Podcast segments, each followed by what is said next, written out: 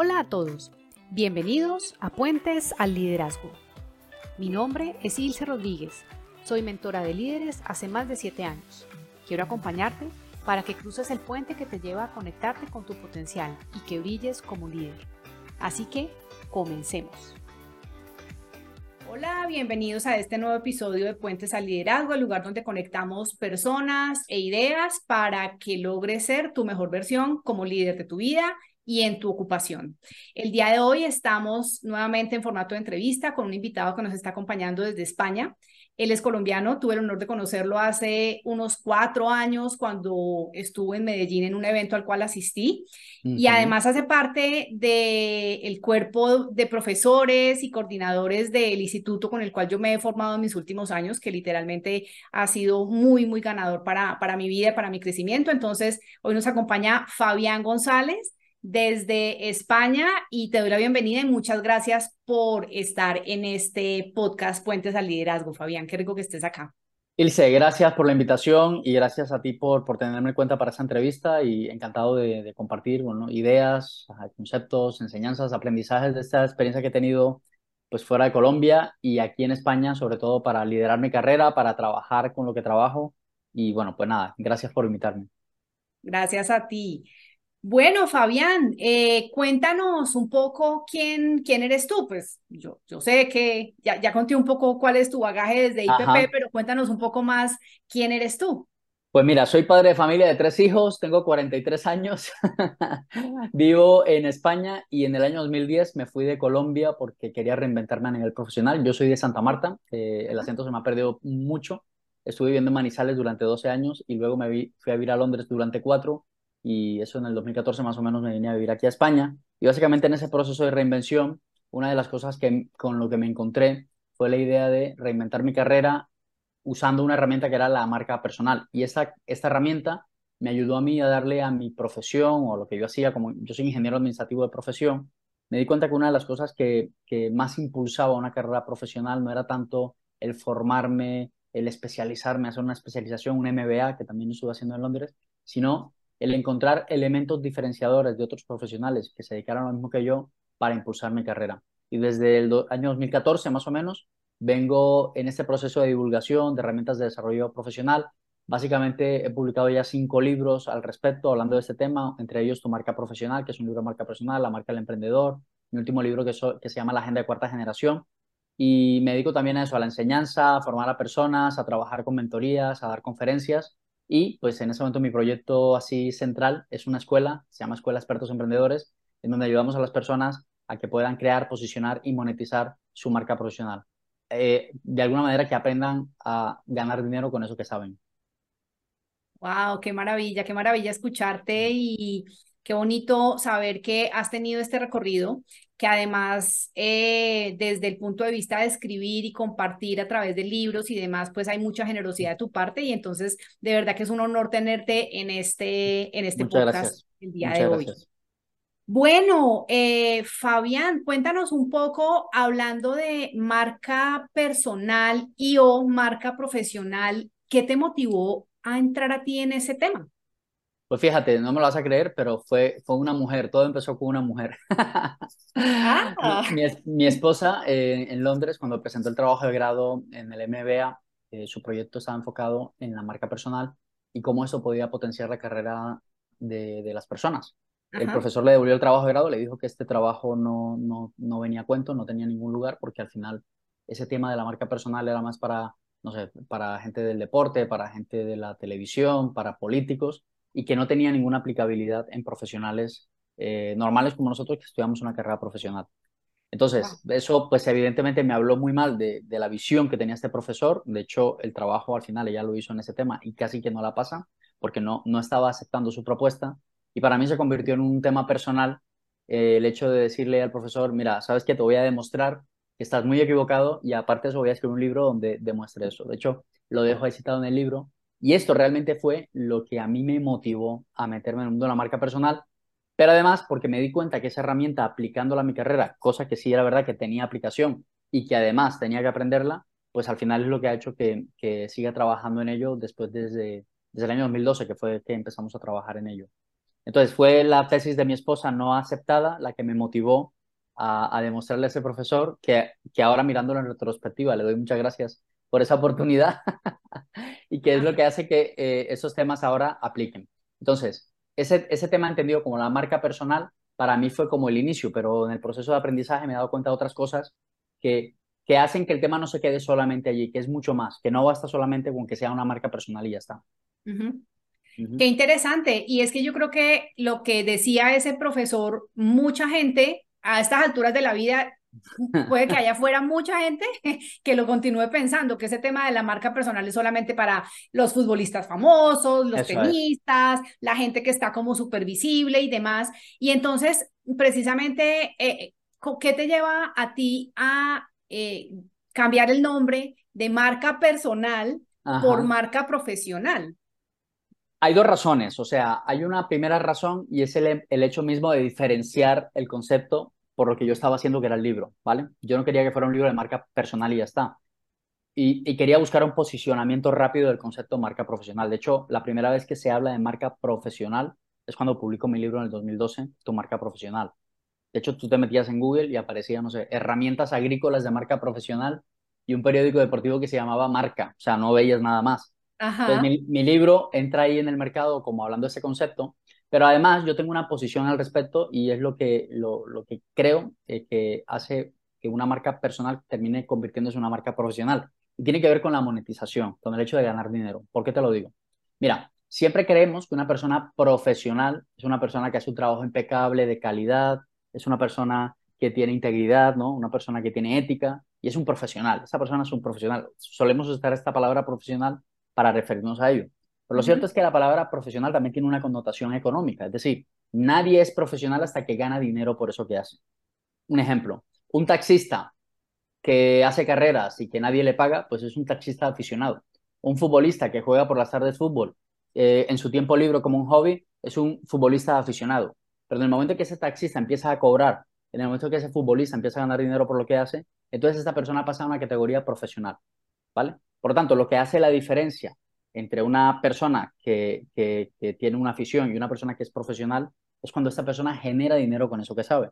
Entonces aquí viene el cambio de chip de decir, vale, no importa que sea solo una, no necesitamos que sea solamente una marca personal para que la gente te conozca, para que tengas influencia, para que te conviertas en una opción preferente, para que seas una persona reconocida, no, sino que además ese reconocimiento lo podamos aprovechar para ganar dinero con ello, cosa que a veces a mucha gente le cuesta decirlo y hablar de dinero es como un tabú que prefieren no hablar. Yo sí lo digo abiertamente. Si tu marca personal no te está dando dinero, entonces no te está sirviendo de nada esa marca personal.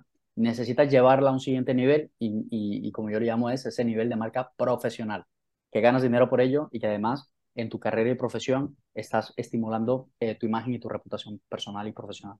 Wow, me encanta ese tema y fíjate que como este podcast está enfocado principalmente, seguramente hay emprendedores y personas que eh, trabajan por, por cuenta propia que lo escuchan, pero digamos que el foco principal son personas que hacen parte de empresas y que trabajan en organizaciones, hacen parte de, grupos, lideran equipos, etcétera, etcétera, y muy probablemente ellos vean el tema más desde el punto de vista de eh, estar dentro de una empresa como un colaborador más.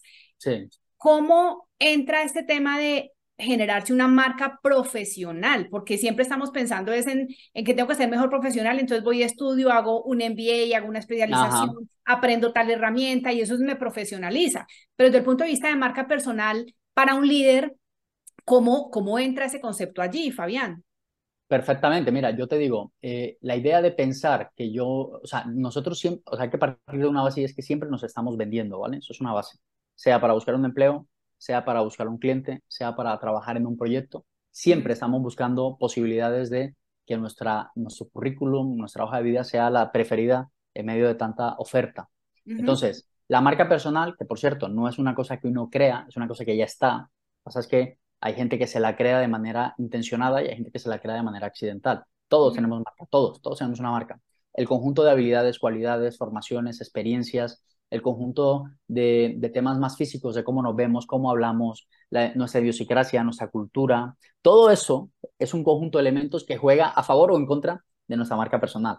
Por lo tanto, esa idea de no, pero yo tengo un trabajo, yo no tengo marca personal, no, no olvídate, tú ya tienes una marca personal, ¿vale? lo que hace que seas tú el elegido para un puesto de, de, que tenga influencia o no, lo que hace que tengas ese ascenso o no, lo que hace que puedas tener eh, acceso a ese círculo interno dentro de la compañía o no, créeme, lo está haciendo tu marca personal, porque es lo que hace que finalmente se vuelva ese motor de atracción para determinadas tareas y responsabilidades. Por lo tanto, tú tienes una marca personal, puede ser que hasta el momento no haya sido consciente y se haya generado de manera accidentada, pero siempre el llamado que yo hago es, oye, ¿por qué no somos intencionados en, la forma de crearnos esa imagen, esa reputación que tenemos para poder conseguir esos, esos objetivos profesionales que tenemos dentro de una organización, fuera de la organización o incluso en proyectos paralelos? Porque hoy en día sabemos todos, en este mundo mercado laboral tan líquido, que la gente puede estar perfectamente trabajando en una compañía y al mismo tiempo ese conocimiento usándolo en su propio beneficio, con su propio proyecto de consultoría o de trabajo, sin ningún problema.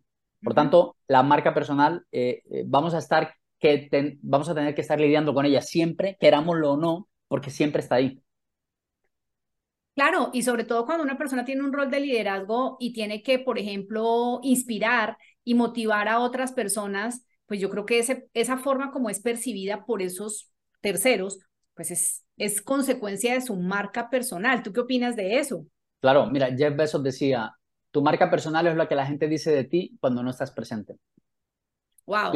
Tú, imagínate el, un líder dentro de una organización que supuestamente quiere inspirar o liderar a, las personas a las, que, a las que lidera y que la gente no le siga y que la gente no le crea, porque no es ejemplo de lo que predica o de lo que quiere hacer, porque eh, habla de que lleguemos temprano y es el, el, primero que llega tarde, porque habla de que tenemos que ser personas dedicadas y es el primero que a la primera se escabulle de las responsabilidades. O sea, todo este tipo de cosas ayudan a forjarse esa reputación profesional, que es, para mí es otra definición de lo que es marca personal, ¿no? Es una reputación que tú te vas forjando internamente entre un equipo de trabajo y la gente empieza a tener una percepción del valor que tú aportas en una compañía en función de si eres coherente con lo que dices, de si eres consistente con eso que dices. Por tanto, siempre eh, para mí el liderazgo, ahorita lo hablamos fuera de cámara, va a estar relacionado con la forma en cómo nos forjamos una carrera profesional, eh, dígase hacerse una marca personal o profesional.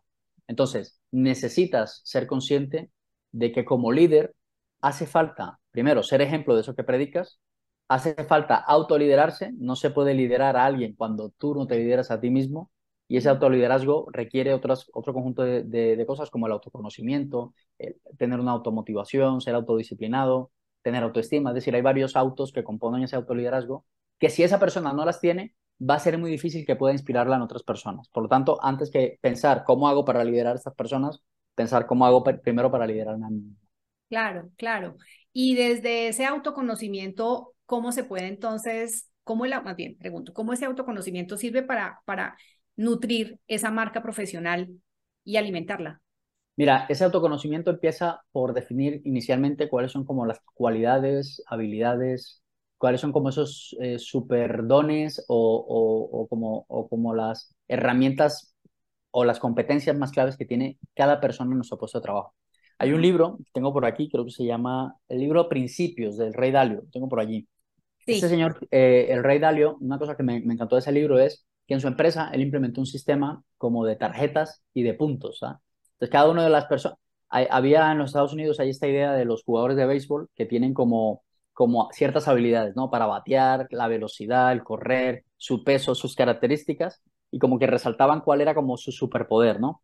Pues se implementó ese sistema dentro de su empresa, donde cada uno de los empleados tenía una tarjeta que demostraba cuál era ese don, ese talento, y eso partía del autoconocimiento. O sea, no se podía saber cuál era el don de esa persona. Eh, entonces, claro, cuando armaban equipos de trabajo, eh, si necesitamos una persona analítica, una que fuera más estructurada, una que fuera más creativa, pues armábamos el equipo en función de esos dones y habilidades que tenía, como si fuera un equipo de béisbol o de fútbol, ¿vale? Entonces, cuando se tiene ese autoconocimiento, no solamente mío propio, en qué cosas me puedo apoyar como líder y en qué cosas sé que necesito apoyo porque tengo ciertas carencias, puedo rodearme de gente que tenga otras habilidades para hacer ese trabajo en equipo, porque al final yo, yo pienso, Ilse, que, o sea, el liderazgo en realidad es, es influencia, eso es lo que significa liderazgo. Uno es líder cuando es capaz de influir, pero ya no de que la gente te siga, sino de que la gente se sienta inspirada por el trabajo que hacen. Ser capaz de inculcar eso en la gente es un trabajo, o sea, requiere mucho, mucho esfuerzo, pero sobre todo, si yo soy capaz de entender cuáles son aquellas cosas en las que me, soy fuerte y me baso en ella, puliéndolas, nutriéndolas, desarrollándolas, va a ser mucho más fácil inspirar a esa gente para que siga las ideas que queramos proponer dentro de la empresa. Wow, qué interesante y no puedo estar más de acuerdo y además yo creo que eso lleva a un tema que es, yo promulgo mucho y es la importancia de la coherencia. ¿Qué papel juega la coherencia en la marca personal, Fabián? Todo. Tú imagínate, eh, yo siempre hago un chiste y es, oye, ¿te le sentarías a un dentista que le faltara un diente? ¿Sí? Es como, ¿seguirías las recomendaciones de una nutricionista que pese 200 kilos? Claro, la mayoría de la gente yo te diría que respondería eso que no. ¿Por qué? Porque hay una falta de coherencia. Y esa falta de coherencia es la que eh, hace que una persona te crea o no te crea en lo que tú le estás diciendo. Lo que decíamos ahora, ¿no? A partir de mañana todo el mundo puntual y tú llegas tarde. A partir de mañana todo el mundo ponga calidad y esfuerzo en su trabajo y tú eres el primero que sale de la actividad o el que no quieres que la gente te moleste. A partir de mañana vamos a comunicarnos y tú no comunicas. Es decir, cada cosa que como líderes nosotros queramos de nuestro equipo tiene que ser algo que esté en nosotros ya. Por eso yo siempre recomiendo cuando trabajamos con emprendedores es, oye, tu liderazgo, tus valores, aquello que quieres inculcar en tu equipo, el primero que tiene que tenerlo eres tú. ¿Por qué? Porque, porque la organización es un reflejo del líder que hay detrás. Mm. Por lo tanto, si tú quieres reflejar ciertos valores, ojalá que seas tú el primero que los lleve. No es lo que tú aspiras tener, es lo que tú ya eres. Por lo tanto, eso se puede vivir solamente cuando lo tienes.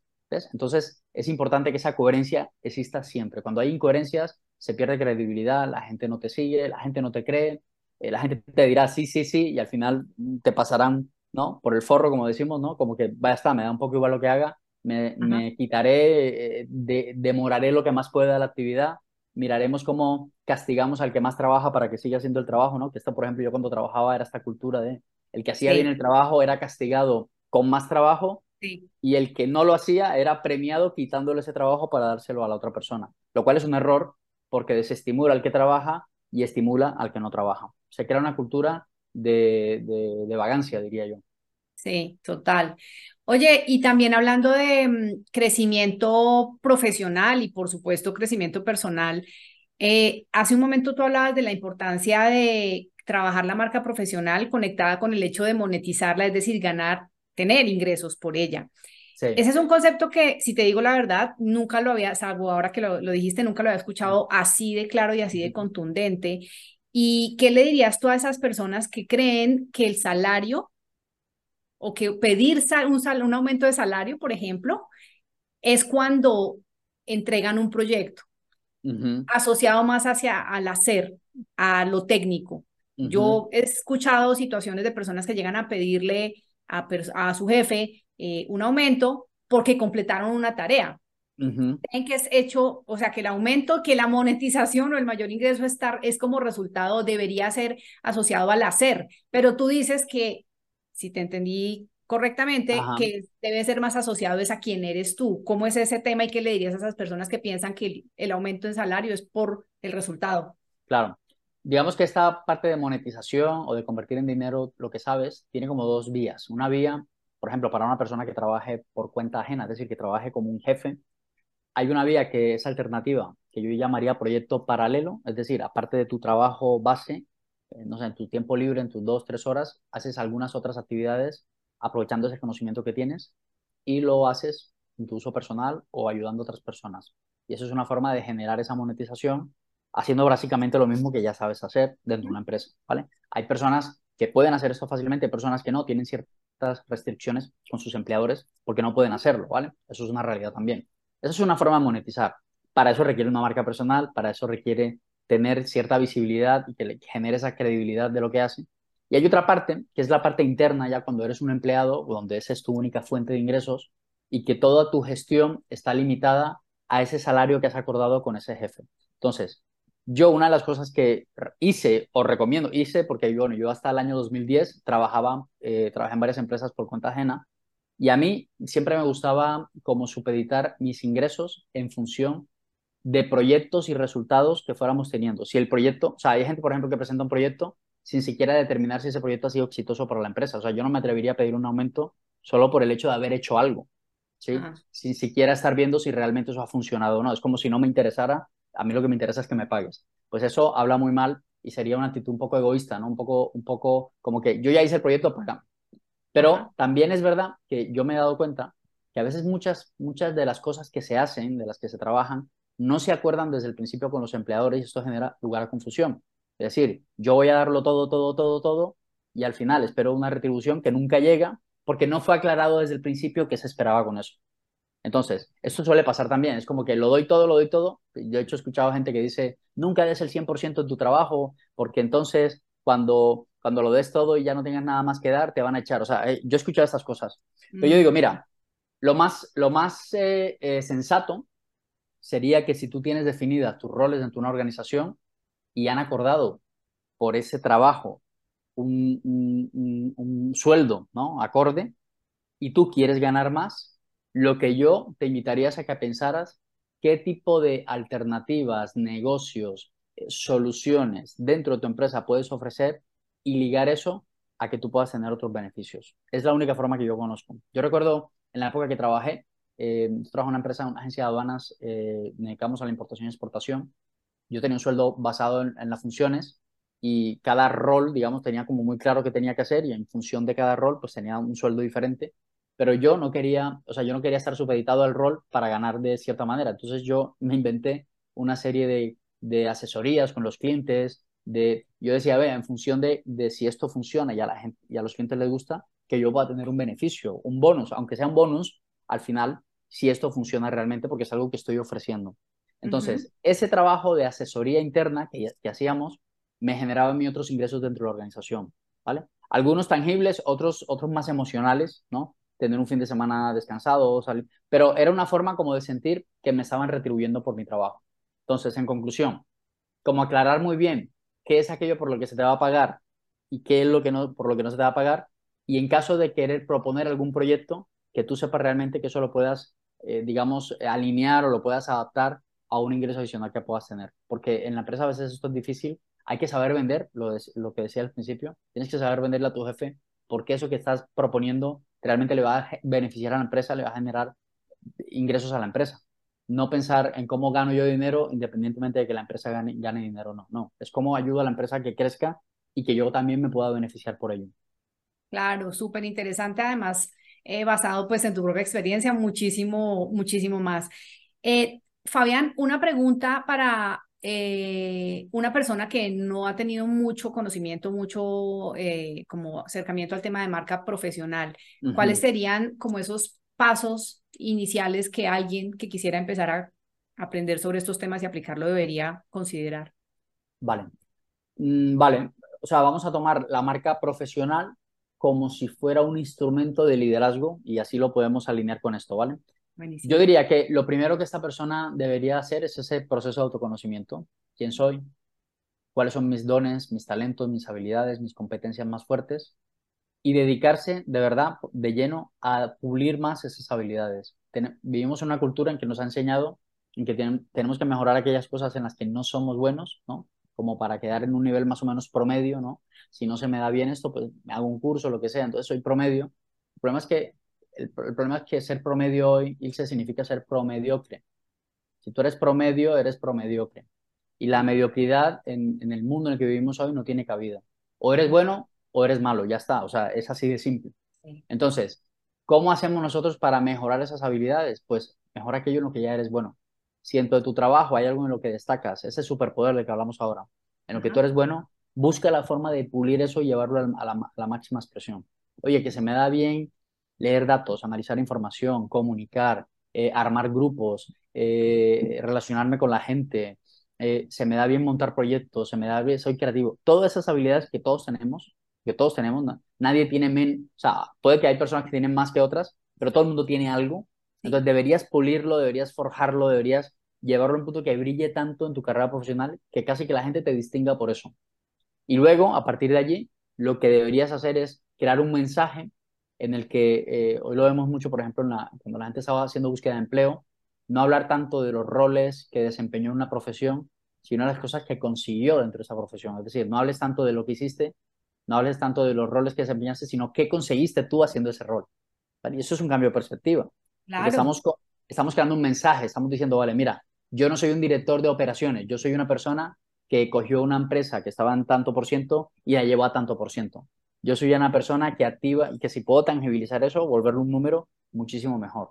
Y luego de tener ese mensaje, lo que tú haces, y yo recomiendo, si de verdad estás en serio con crearte una buena reputación, es poder crear herramientas que te permitan tener esa visibilidad, o sea, que la gente te vea, que la gente te conozca, que te puedan encontrar, que cuando pongan tu nombre en Google aparezca algo de ti, aunque sea tu perfil de LinkedIn, que esté bien trabajado, que, que tenga una foto decente relacionada con lo que haces, que esté bien trabajada. Todo. Sí, al final es como tu hoja de vida hoy en día es lo que la gente encuentra de ti en Google, específicamente en LinkedIn.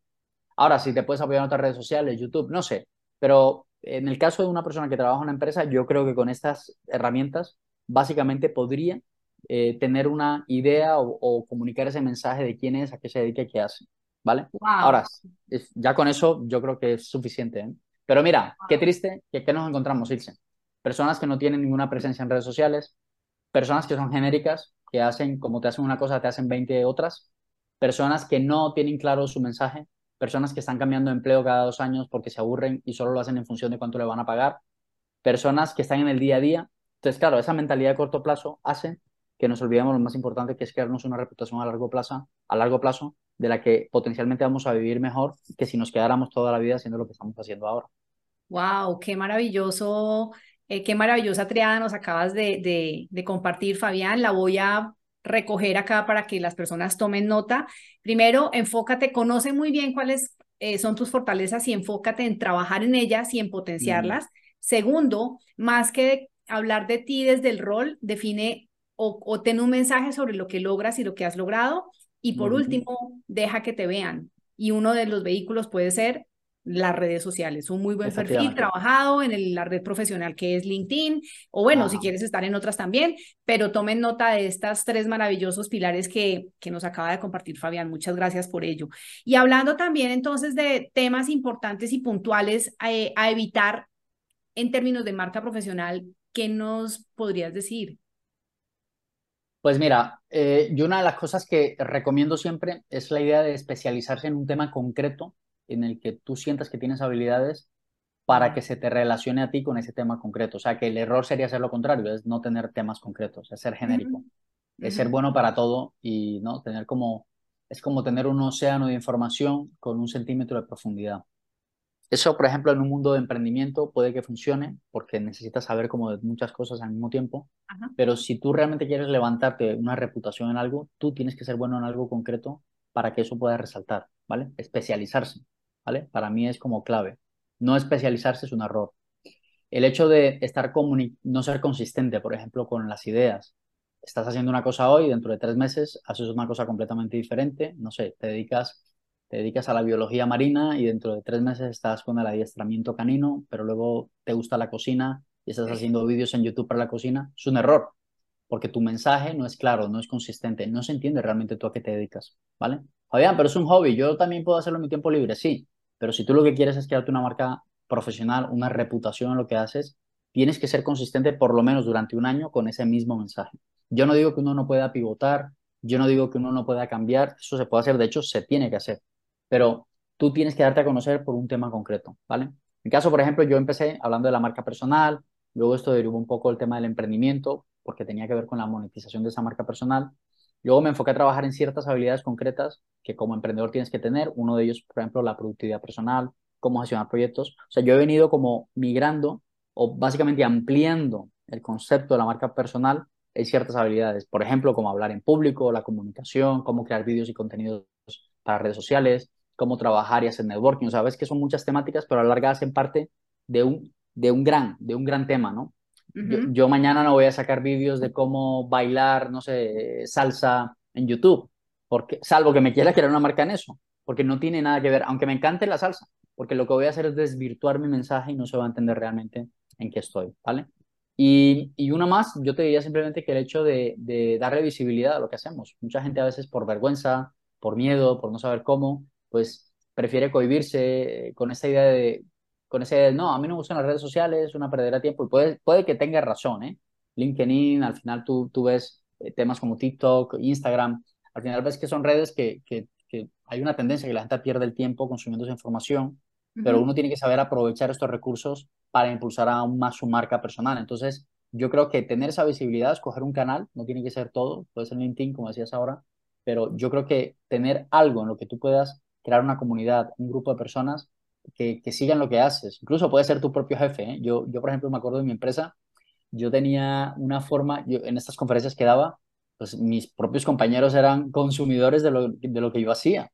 Y, y, eso al final, pues uno sabe que, que, te crea una buena marca interna y a mí me permitió en menos de cinco años llegar a una posición de, de liderazgo muy rápido, es decir, en, el primer, en los primeros dos años, por hacer un documento, por hacer un manual, eh, yo sabía que si hacía cosas diferentes al resto de la gente, eso básicamente me iba a, a, a catapultar dentro de la empresa. Y al final terminé convirtiéndome en líder de área en, en el eje cafetero, que yo estaba en Manizales en ese tiempo, uh -huh. eh, ocupando una posición donde la mayoría de la gente que la ocupaba pues llevaba 20 años en la empresa, 15 años en la empresa, eran personas mayores, yo tenía 20, eh, 26 años y, y, fue como, como muy fácil, entre comillas, porque estaba haciendo cosas que la mayoría de la gente no sabía ni siquiera que tenía que hacer. La gente pensaba que con el tiempo que llevaba en la empresa era suficiente, ¿no? Yo tengo aquí 15 años, por lo tanto a mí me tienen que dar el puesto no sé qué, ¿no? ¿Quién dijo que te tienen que dar el puesto porque lleves 15 años calentando la silla? No, señor. Tú te lo ganas con trabajo, con, haciendo cosas diferentes, marcando la diferencia con el resto de los compañeros. Y tú has dicho un, una palabra que es clave y que yo la veo mucho en líderes que se sienten agobiados y es que por temor eh, no se exponen. Eh, les da miedo expresar su punto de vista. En las reuniones, cuando están con otras, con pares o incluso con superiores, se sienten como más pequeños y como que se encogen y, y no se exponen. Y tú hablabas de visibilidad internamente. Ya cuando hablamos de dentro de las empresas, qué hacer para generar esa visibilidad, porque muchas personas tienen la creencia de que si son, si son demasiado visibles, entonces ya aquí en Colombia decimos van a ser como los sapos, los que siempre están hablando, los que siempre están ahí. Entonces, ¿cómo hacer ese punto intermedio? Porque es cierto que internamente en las empresas tenemos que ser capaces de mostrar lo que hacemos, tener esa visibilidad, pero ¿qué hacer con esa creencia? Porque es una creencia y tú y yo lo sabemos, de que exponerse está mal o que si me expongo me va a ir mal. ¿Qué hacer con eso para los eh, que son, eh, digamos, líderes dentro de empresas? Yo lo primero decir que eh, es imposible exponerse y, y, y, no recibir críticas por eso que hagas. Es imposible. A la, a, la, a, la, primera que tú empiezas a alzar la voz por algún tema concreto, dando buenas ideas, ya va a haber gente que va a ver eso mal, ¿vale? Mm. Entonces la pregunta es que tú tienes que aprender a lidiar con eso. ¿Vale? ¿Por qué? Porque pues hay gente que no le va a gustar, hay gente que cuando tú le obligas a dar más, eh, pasa aquí, por ejemplo, mucho en España en el servicio público, ¿no? La gente tiende a hacer lo mínimo que puede hacer, porque donde quieras destacar, vas a obligar al resto a que haga lo mismo, a que dé un trabajo de igual calidad. Y eso pasa, ¿eh? Entonces dice, tú quédate mejor quieto porque es que nos vas a hacer trabajar a nosotros el resto. O sea que hay mucha gente que se va a ver afectada por eso y no le va a gustar. Pero como habrá gente que le gusta porque se siente exigida, se siente retada, siente que su puesto de trabajo es un puesto para, para avanzar, para desarrollarse, entonces eh, asúmelo que va a ser así. O sea, pero, pero es que ya tienes problemas también por no hacerlo, ¿vale? Ya te están pasando por encima, ya están dando el puesto a otro cuando realmente tú tienes más habilidades. O sea, eso ya está pasando. Entonces decide cuál es la posición que te gustaría tener, una posición más de, de, de, de seguir lo que hace el resto o realmente dar a conocer lo que haces. Lo primero. Y lo segundo, aprovechar los entornos. Dentro de una empresa siempre vemos que hay entornos formales e informales en los que nosotros podemos aprovechar. Dicen por ahí que las reuniones es el campo de batalla de cualquier líder. Es decir, las reuniones es el momento ideal en el que tú puedes dar a conocer tus puntos, tus ideas, eh, llevar, llevar preparada una reunión. Yo creo que es lo mejor que puede hacer un líder, saber qué temas se van a tratar, uh -huh. por qué se le pide que sea en esa reunión, cuál es el punto de vista que va a dar y ser capaz, yo, yo digo, Ilse, que si hay una habilidad, para mí, desde mi punto de vista, esto es, yo sé que es muy... Si hay una habilidad que hay que desarrollar para ser un líder, y te digo que esto es para mí, y lo que yo he visto y lo que yo he hecho, es la habilidad de comunicarse. ¿Vale? Cuando una persona es capaz de comunicarse, de expresar sus ideas, de poner su punto de vista, de hacerlo de manera tranquila, de manera pausada, esa persona ya por, por defecto tiene una ventaja sobre el que no se sabe comunicar. Y te digo una cosa, hoy en día, hoy en día, esto hace 20 años no sería ningún problema, pero hoy en día estamos tan llenos de aparatos, tan llenos de WhatsApps, tan llenos de mensajes, tan llenos de, de, de vídeos, de pantallas, que se ha estudiado esto, que el uso de estos aparatos está atrofiando partes de nuestro cerebro que nos permiten comunicarnos con nuestra voz, con nuestra lengua. O sea, esto ya es así. la gente prefiere, esto tú lo ves en las parejas, prefieren comunicarse por WhatsApp, no La hablan pelea por ellos. WhatsApp. Sí, sí, uno dice, pero ¿qué está pasando? Y uno dice, qué estupidez. No, no, lo cierto es que esto tiene una razón de fondo y es que hay partes en ese cerebro que no se están encendiendo, lo cual imposibilita el hecho de que la persona pueda gesticular, hablar y expresar lo que siente. Por lo tanto, fíjate, ya no tienes que hacer mucho, es simplemente hacer lo que la mayoría de la gente no hace, que es poder comunicar. Entonces, un líder se comunica, un líder lee, un líder aprende, un líder aprovecha esos momentos que tiene formalmente en una reunión, informalmente en unas salidas a tomar cervezas en un restaurante, en una fiesta de fin de año, en actividades que se hacen fuera de la, oficina. O sea que es la comunicación, yo creo, eso que tienen que activar para poder destacar y, y marcar la diferencia. Claro, y yo escuchándote hacía la conexión que comunicación tiene, o sea, conecta con visibilidad y visibilidad conecta con marca personal. La imagen que otras personas están teniendo de ti gracias a quien tú eres, por lo que eres, pero también por cómo lo comunicas. Y eso pasa por o redes sociales o incluso tu propia capacidad de comunicación en la interacción pues del, del día a día. Wow, Fabián, qué, qué potentes conceptos nos acabas de compartir.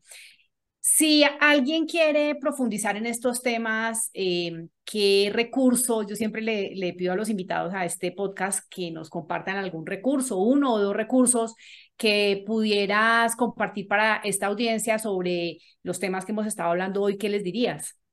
Pues mira, varias cosas. La primera es recomendarles eh, para el concepto de la marca profesional, mi libro este, que está aquí. Obvio. Tu marca profesional es un libro Ajá. que ya está en la sexta edición y la verdad que ha funcionado súper bien y sigue siendo un libro que la gente al final lee, aplica, es un libro, es un manual, es un manual de instrucciones básicamente, no solamente te dice el qué, sino también el cómo, ¿vale? O sea, que lo recomiendo. Yo sé que en Colombia y en Latinoamérica eh, el tema de Amazon es complicado, pero se puede conseguir en, otros, en otras plataformas fácilmente, ¿vale? Eso.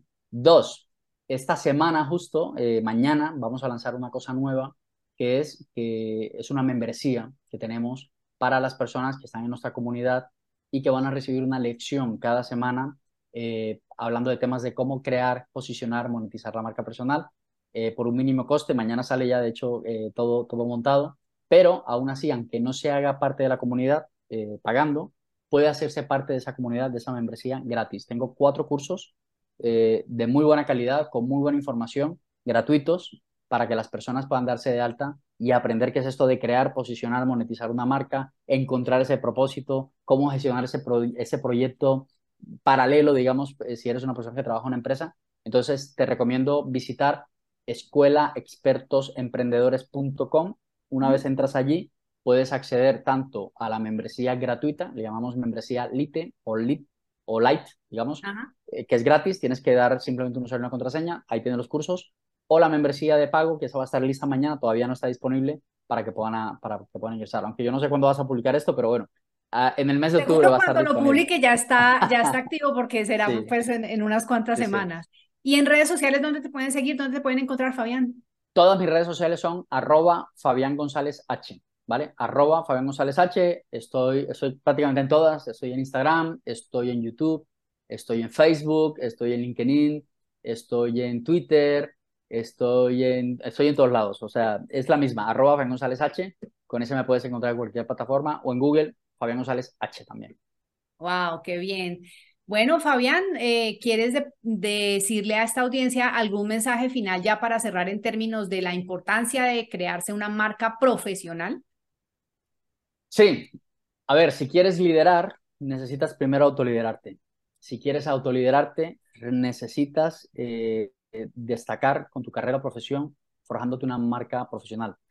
Y uno de los elementos para forjarse esa marca profesional, si queremos ir al grano, es mejorar esas habilidades de comunicación que te permitan diferenciarte, que te permitan comunicar ese mensaje. Así que yendo al grano de lo que es el gran tema del liderazgo, yo me quedaría con ese mensaje concreto de aprende a comunicar, no dejes que la tecnología atrofie tu, tu- tus, tus habilidades.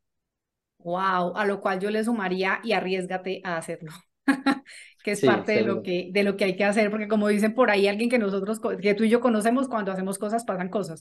Entonces, eh, pues así hay es. que, hay que entrar en acción. Fabián, eh, te agradezco enormemente tu tiempo, tu generosidad, la claridad con la que compartes todos estos temas de marca profesional y mm, te agradezco realmente por estar en este podcast Puentes al Liderazgo y nos vemos en el siguiente episodio. A las personas que nos están escuchando hasta acá, gracias por estar acá y nos vemos pronto. Hasta Muchas gracias, Sildelce. Fuerte abrazo. Chao, chao. Chao, gracias. chao. Muchas gracias por escuchar mi podcast y permitirme acompañarte en este tiempo que has destinado para tu crecimiento personal y profesional. Espero de corazón que te sirva para que seas el protagonista de tu propio liderazgo disfrutando del camino. Te invito a conocer y a usar el liderómetro, un test para identificar en qué aspectos poner el foco a fin de potenciar tu liderazgo. Lo encuentras en ilcerodríguez.com slash liderómetro. Te espero en el siguiente episodio. Hasta pronto.